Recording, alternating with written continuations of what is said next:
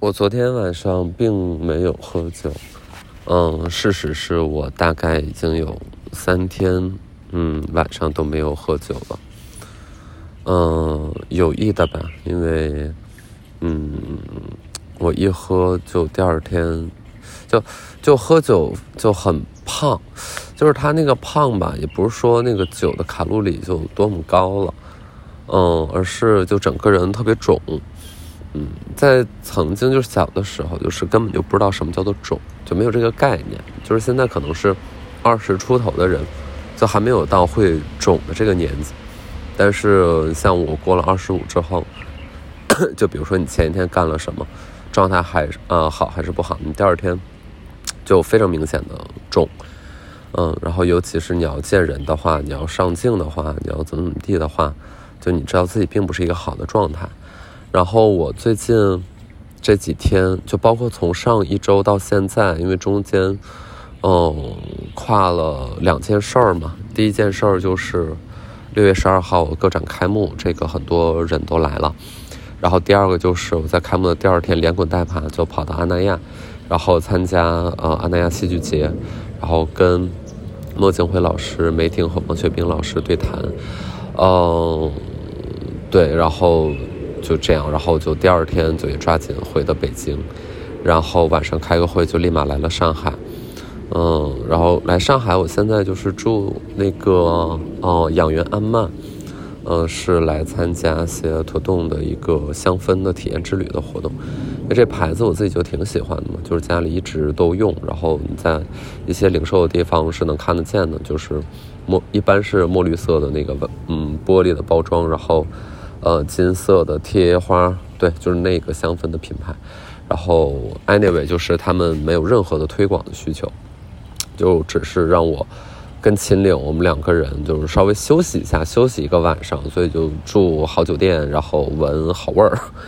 不过我实话讲，就是你像我昨天到，然后到今天，就跟喝不喝酒没关系，而是我觉得。我好像都没有贴在地上，就我这两天，包括我这一周的日子过得都是非常非常的悬浮的。就这个悬浮是，我觉得，嗯，就我离我离真正的生活就是特别的远。就即便我还是出现在，嗯，每一个都看似合理的地方，但是我不知道，就这个感觉是从何而来。所以整体的气压就是有一点低，我甚至也并没有在自己的开幕式的当天晚上，有在那儿嗯醉得很厉害，或者说和大家玩得很凶，其实也没有，就是嗯你有太多人要照顾，因为整个那一天来了就几乎有近千人，嗯对于 X 美术馆和我自己来说，可能都是一个嗯难以用经验去呃对应的。人人数，所以，然后紧接着就紧赶慢赶的要去参加别的事情，所以就特别特别多事儿。然后我这个多事儿已经到，有昨天晚上跟秦岭就是交流，因为还是有很多事情要处理的，包括这个展本身，还有一些细节需要去优化。嗯，在宣传上，我们要不要宣传？怎么宣传？怎么告诉大家？没有来看的人，嗯，如果万一他喜欢来看，我应该怎么让他知道？等等，就是各种各样的事情堆在我们面前。我们自己也有项目要拍，然后也有花店要开店，我还有集市要去做一个新的品牌要去做。然后我跟秦岭就昨天晚上，两个人都都不大愿意跟对方讲话了，因为这些事儿就是我们合伙的一个状态。然后。嗯，一般来讲，是我进入到那一种焦虑情绪，呃，一种一种怀疑也好，一种抱怨也好，就总是是负面的情绪呢。我就是跟他讲，然后他一般就是会扮演那个安慰的角色。但是现在这个安慰的角色和功能也都也都失灵了，就是我们两个的状态其实是一样的，甚至他并不比我从精神上更好。嗯，主要的原因就是我们。事儿太多，和很多事儿都是第一次做。就如果让我们现在做一个节目也好，做一个什么，就可能驾轻就熟的，哦，很简单就办了。但是一个重复的事情对我来说，就是没有特别多的吸引力吧。然后我也不是特别能够接受，就是有一种嗯，一劳永逸的一招鲜吃遍天的状态，然后我只干我擅长这个事儿，然后剩下时间我就躺着，就是我不太能够接受，所以就是莫名其妙的给自己怼了这么多的事情，呃，当然也都是特别特别原发的和想做的，不过我们两个就在屋里，谁也没有提出说要不要喝点什么放松点什么，因为就是放松不了嘛，然后就就睡觉了。就睡了一晚上，然后今天醒来之后就上海嘛，开始下雨。嗯，不过这个雨还好，嗯，我觉得这个雨下的也倒是挺舒服的，就比较安曼。就是这个雨下的，我觉得反而更对。我想安曼，我住过，我想想啊，我大概也就是住过三个，嗯，也两个是在中国，一个是。呃，北京的颐和安曼，一个是就是今天这个上海的养云安曼，然后我住过第一家安曼，应该就是安曼普瑞吧，安曼普里就在呃普吉岛吧，是吧？呃，那个应该是呃这个酒店品牌的第一家，在几十年前，然后呃率先的使用了什么黑色黑色的瓷砖去铺泳池的。底面等等之类的，反正就是有各种各样的故事吧。嗯，奢华酒店、奢华体验，然后对，就就特别奢。然后我原来一贯是，嗯，呃，最近学好了，反正我是这几年学好的，呃，就是会穿一些功能性的着装，呃，因为嗯，偶尔在活动里，包括大家能看到那些图片，就是一般黄袍 加身。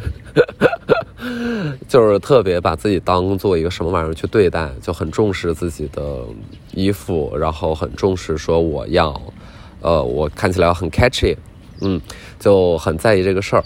但是最近呢，尤其这两年，我开始体验到功能性着装的好处。就所谓功能性着装，就是在沙滩边适合穿什么衣服，咱就穿什么衣服；然后在晚上看戏，如果是露天的，适合穿什么衣服，我们穿什么衣服。嗯。对，就是去掉那些首饰，去掉那些有的没的的妆容和造型，就是不化妆。就首先第一，我会觉得，就是最近的一些心得啊，在沙滩上，如果不是为了下午明媚，然后在那儿，嗯。嗯，在那儿，比如说阳光，肌肤黑色，肌肤，然后流汗，闪光，爆闪，然后旁边有帅哥，你要吸引他，所以你给自己画了一个大挑眉。就如果不是这种情况的话呢，我觉得就是不要化妆，就是别化妆，尤其化那种都市妆。就你们知道什么叫都市妆？都市妆就是上班妆，就是上班你怎么化的妆？如果你还把它带到沙滩上，我就会觉得其实你可以做得更好。那我觉得，比如说什么叫做得更好呢？就是不化妆。所以咱们在沙滩上，我觉得不化妆，这个风一定会把你的头发吹乱的。所以你在家那个妆容吧，你整个就不是特别的大，就是莫不如不化，纯素。然后衣服呢，倒是可以调一调，就是得透，得得嗯方便，得舒适。除非你穿的是比基尼啊，那种辣妹型的辣妹选手，我们就不说，那是另外一套。但是如果你只是为了散步休闲，就是一个外面防水的防风衣，啊也好，就是反正北方的海边有些凉嘛，那就防风衣，然后里边就是简单的嗯这种运动型的着装，然后脚上踩最舒服的鞋，整个就是开开心心。然后拿什么呢？就是拿酒店提供的环保的袋子，然后不要拿你那些精致小包。就谁在沙滩上拿什么一个 LV 的软箱，拿一个香奈儿的 Le Boy，我这就我就会全身过敏，就是会就全身过敏。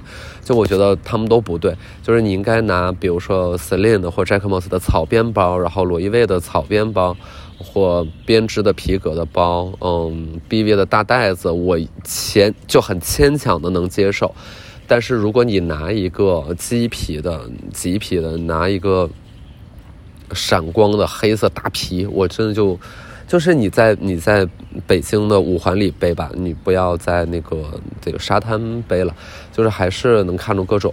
然后你的这个大包里呢，就应该扔一个沙滩巾，扔一瓶水，然后房卡、钥匙，然后不要随时的补防晒，就是，嗯，就是不要，我我觉得这个可能也分人啊，但我这个这一趴可能就会，我不知道会不会冒犯到一些人。就首先我知道，呃，太阳这个什么紫外线会让人加速衰老，但是奈何我又不是很怕衰老，所以我就我不太 care 衰老这个事儿吧。嗯，就你不能一边说哦，你看她长了皱纹，她也很美。每个女人在不同的年龄都有她自己的姿色，然后一边就疯狂的抵抗这个太阳给你皮肤造成的威胁。我觉得就是典型的知行不合一吧。但这样的人呢，就是在大街上也比比皆是。Anyway，我们就不说了，这个媒体圈尤甚啊。但是我们就说别的，就是，嗯，就我首先不怕嘛，所以就是也不太用防晒。去年夏天还会在密集的用。但是你说实话，就是很难保证哪个防晒涂在脸上真的就是没有感觉特别舒服的。什么泛不泛白、泛不泛油，这个就不说了。但是它糊一大层那个东西闷闷的，就真的很难受嘛，就是很难受。我觉得那什么叫 sun kissed skin 呢？那就是得 sun kissed 呀，就是你你没被 kiss 到，就你的皮肤完全没有被 kiss 到，我觉得就失去了一个晒光的乐趣。就也不用晒得非常久，就比如说你走在外边的沙滩上，你晒个十五分钟、半个小时，我觉得真没啥的，就真的没啥的。然后你可能是黑了一点儿，但回来你在空调房关一周，你的皮肤基本也就能白回来。你想，大家军训的时候都度过来了，军训都火都都黑成什么样了呀？就都都那个色儿的。但是你学期你有一个月嘛，大家基本也就恢复，就是你。没事儿，真没事儿。然后多放松，就是我觉得核心的问题，咱们就不说防晒霜环不环保了啊，就是说，你如果出门这么一个休闲的时刻，在家里化半个小时妆，然后补一个补半个小时防晒，还特别怕搓泥这个那个的，我觉得就是，就是一种表面上在休闲，而其实并没有的状态，然后它渗透出来的。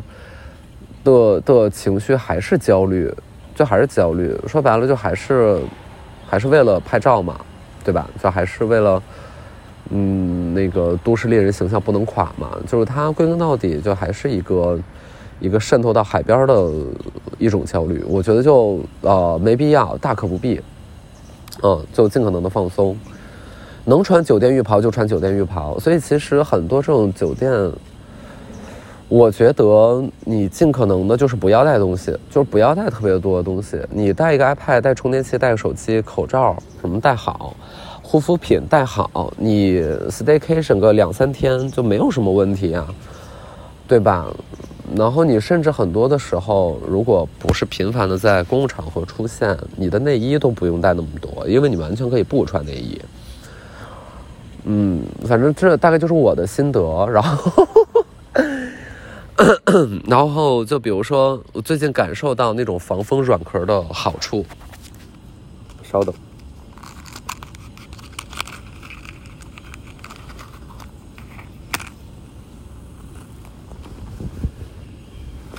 因为原来我是特别的反感，嗯，就是所谓的有点冲锋衣形态的，呃，那种功能性的衣服嘛。除非你是为了某一个特定的时尚造型，否则平时是不太可能穿的。呃，但是我最近真实的感受到那种衣服的美好。嗯，后来才发现，哦，原来不是说那种衣服都叫冲锋衣，然后有一些叫软壳，有一些叫硬壳，因为他们可能面料针对的呃这个气候条件是不一样的嘛，就有的防风，有的防水，有的特别防水，啊，有的特别防刮，就是你在石头上怎么蹭都没事儿，就反正就整体就是一个很厉害的感觉。嗯。就是男人的衣柜啊，男人的衣柜。然后我就最近买了一些件儿，嗯，穿了就特别带劲，就特别好。而且有的一些好的牌子，它的 cut 也是好的，就是穿在身上真的是有有些许帅气，些许帅气。然后他们可能考虑到，就是很多男的肚子其实都挺大的，所以他们在剪裁上那个肚子还是很友好的，呃，看不太出来就是。嗯，怎么怎么地，嗯，然后就非常非常好，非常棒，然后就，呃，最近经常穿，然后我会很惊讶，就是上次不是说过吗？我说那个水就可以在裤子上咕噜噜滚下去，啊，原来是说过了呀。但这就说明什么？就是说明，就最近就是爱上。我觉得大家就可以逛逛这些牌子，就是不用总是追着那些高阶的东西去。嗯，没啥没啥品味，真的没啥品味。嗯，就是也不完全是高阶吧，还有一些奢侈品，就真的是没啥品味。我昨天在机场，那个跟秦岭快乐的吃肯德基，A K A 就是我自己吃肯德基。然后旁边就是有一个很瘦的美女，就真的是很瘦美女。但是你觉得她就是从小红书里面走出来的，嗯，戴了一个巴黎世家的这个鸭舌帽，上面的上衣穿了一个，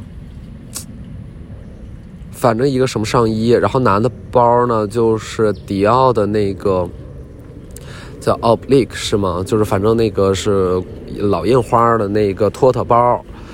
啊，托特包就是那个包，哎呦，那个包就真的是，哎呦，真的是，嗯，闹心。然后鞋穿一个什么鞋？可能就类似是 McQueen 的那种白色厚底鞋吧。就是整个这一身从头到尾下来就是小红书穿什么他穿什么，然后你哪样拿出来的话呢，它也都不便宜，对吧？那一个包也一两万、两三万，就但是就无法给人带来一种美好。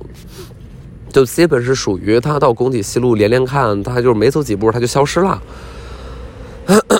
就是一下就没了，就两个人就叭哎一下就没了，就是特别容易没掉。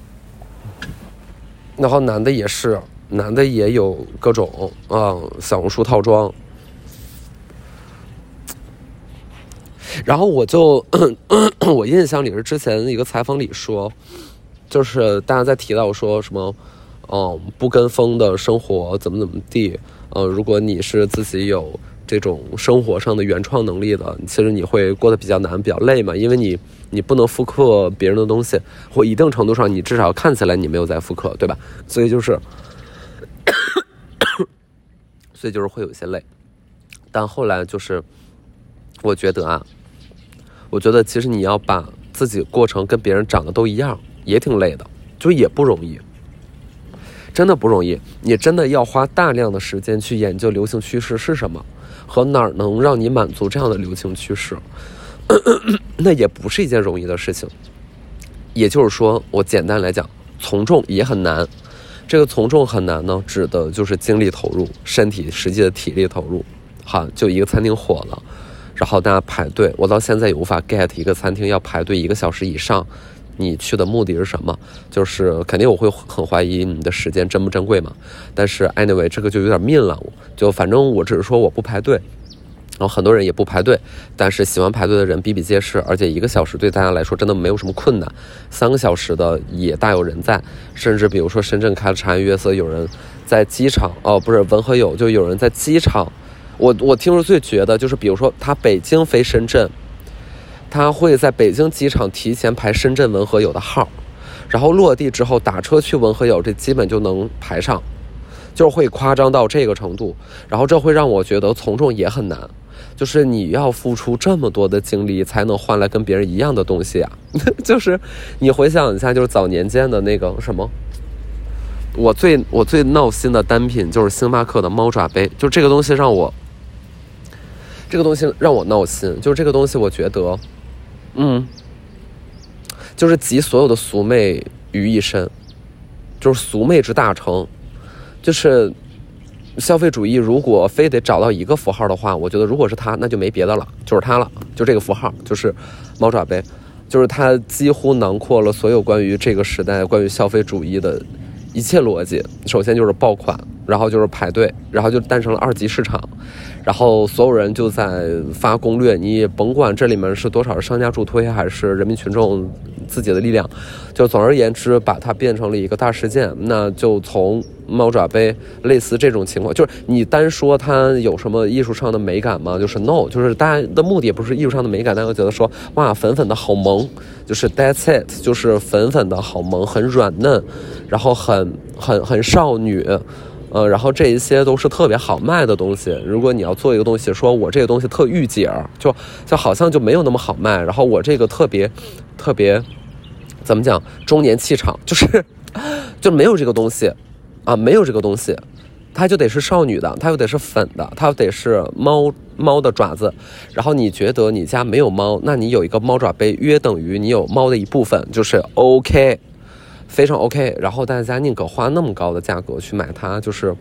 就首先我就是不懂，其次我我就是就觉得也很累，就包括各种快时尚的品牌，然后跟设计师的那联名，然后进去疯抢的一大帮那个卷那个人肉铁铁帘那个卷帘门，就是那些新闻都见怪不怪了嘛。就是但是这个东西似乎并没有在削减，它只不过是从这个品类变成另外一个品类，就是大家不再抢那种。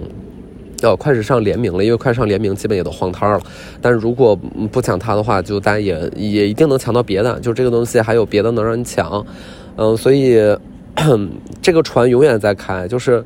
你会觉得 OK，我上不了船了吗？不，就是始终有船，就这艘船你没没上了，其实你也淹不死，因为有下一辆船也会徐徐的开在你面前，上面所有人都说只剩最后一个名额了，你上不上？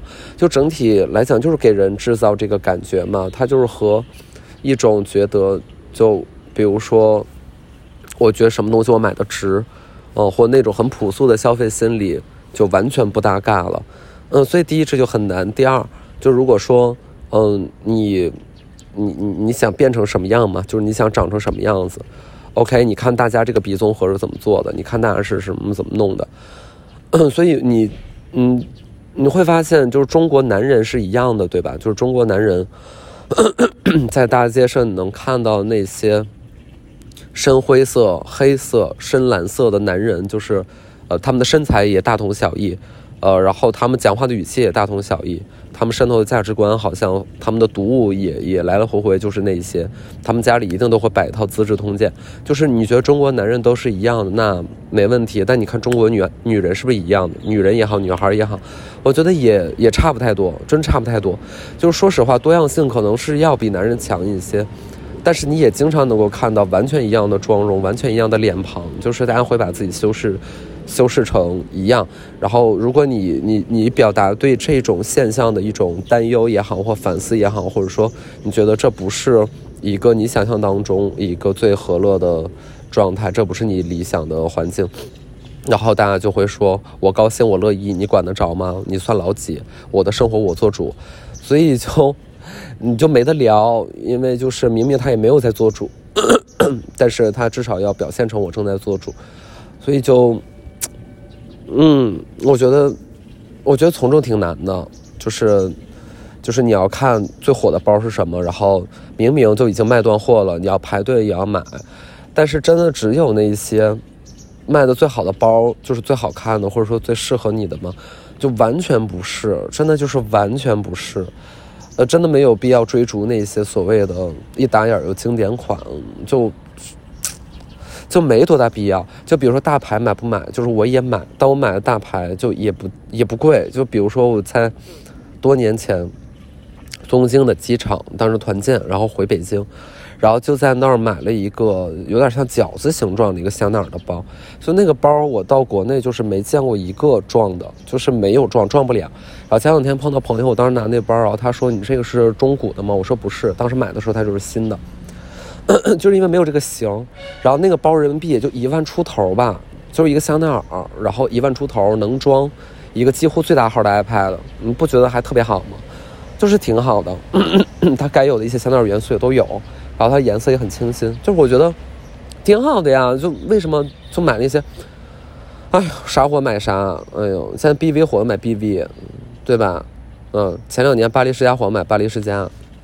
就没完了，就来来回回就是这些东西，哦，特别没劲。其实很多的这种牌子，它的没有展示在外面的那些包，真的也都很好看。就如果大家真的要买，有这预算，就多问问你还有什么。就是你看看它的 look book，就是真的是有很多很特别的东西的，就不用非得追着那些哦海报款或大街款去去那个啥，然后花了自己一个月两个月的工资，然后把自己变成跟别人一样，就我觉得特别雷人。嗯，对，你看都说阿那亚，我就去年特别想发一个朋友圈，就是说阿那亚那个教堂嘛，也不是教堂，现在就改名叫礼堂了，就是阿那亚礼堂。然后就是一个知名的打卡地嘛。就首先打卡地这三个字儿，我觉得就是已经，就我觉得打卡地这三个字儿就和另外一个是很像的，就叫做话术，对吧？这两个词在我心中都是一样的，就是到现在已经非常明显的贬词包用。而为什么是贬词包用了呢？是因为如果人人都是在取它的贬义的话，就没有贬义了。就是胡主编也是这么讲的，就是没有贬义了。那打卡地最早叫打卡地，其实有一定的讽刺意义。那就是说，哦，这是网红打卡地，大家就是来这蜻蜓点水一下，留一个影，然后对它背后的文化也好啊，历史也好啊，对它更呃深层次的一些理解是不需要的。就是大家只是为了要在社交网络上拍一张美美的照片，所以会把那个地儿取名成打卡地。但是现在。我们在做什么？我经常反思自己，就是当我在做什么活动和什么工作的时候，我以有的时候隐隐会想，啊，我做的这一个部分，它会成为打卡地吗？就是它已经浸完全浸透了我们的思维方式，就是我们一边骂着流量，但一边其实还在在流量经济里面添砖加瓦的一个主要原因是，如果你不干这件事儿，你就没有，你就是 like 你什么都没有。嗯，如果你就你起码有点流量，那就是有点流量；如果没有流量，那就是什么都没有。这是绝大多数我们在做大众消费、大众文化里的一个基本的守则和底线，所以它就变得没有办法，就是它没有办法不得不变成一个打卡地。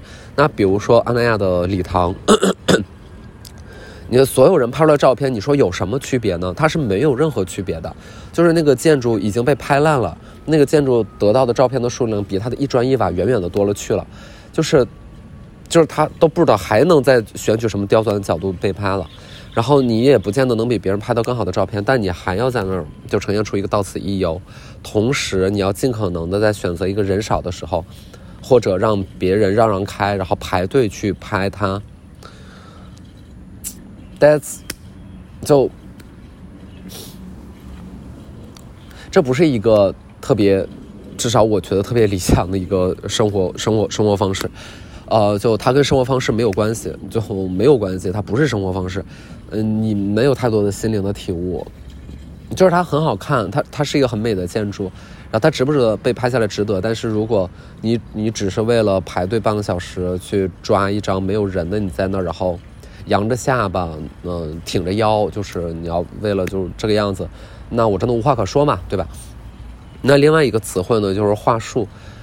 就是话术是一个贬义词吧，想必是一个贬义词吧。话术指的是，我应该用怎么样的语言包装，去实现一个本不能实现的目的，然后它一定程度上是要以在博弈的过程当中，己方取得更高利益为目的的的语言体系叫做话术。